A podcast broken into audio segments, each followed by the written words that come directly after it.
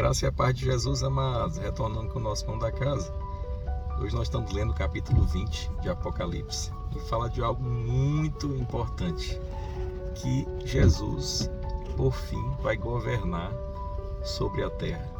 E o capítulo fala ali do final da batalha da Magedon, quando Satanás ele é preso pelo anjo no abismo durante mil anos. Por que isso é necessário? Porque Jesus vai governar sobre a terra durante esse período. É um governo temporário.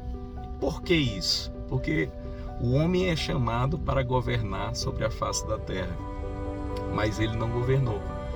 Por quê? Porque ele é tentado no Éden, ele cai e o governo passa para a mão de Satanás, que subjuga a terra com morte, com dor com todos os tipos de coisas que nós sofremos hoje.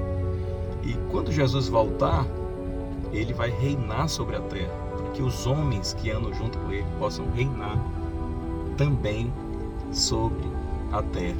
Então, quando Jesus vem, aqueles que estão vivos, vivos vão se encontrar com o Senhor nos ares.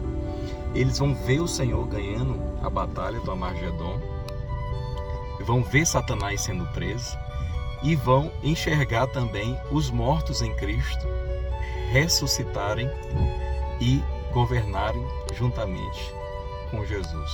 Por isso que a Bíblia diz: Bem-aventurados são aqueles que fazem parte da primeira ressurreição, porque eles são sacerdotes do Senhor e reinarão com Ele durante mil anos. Lógico que depois desses mil anos vai começar um tempo eterno.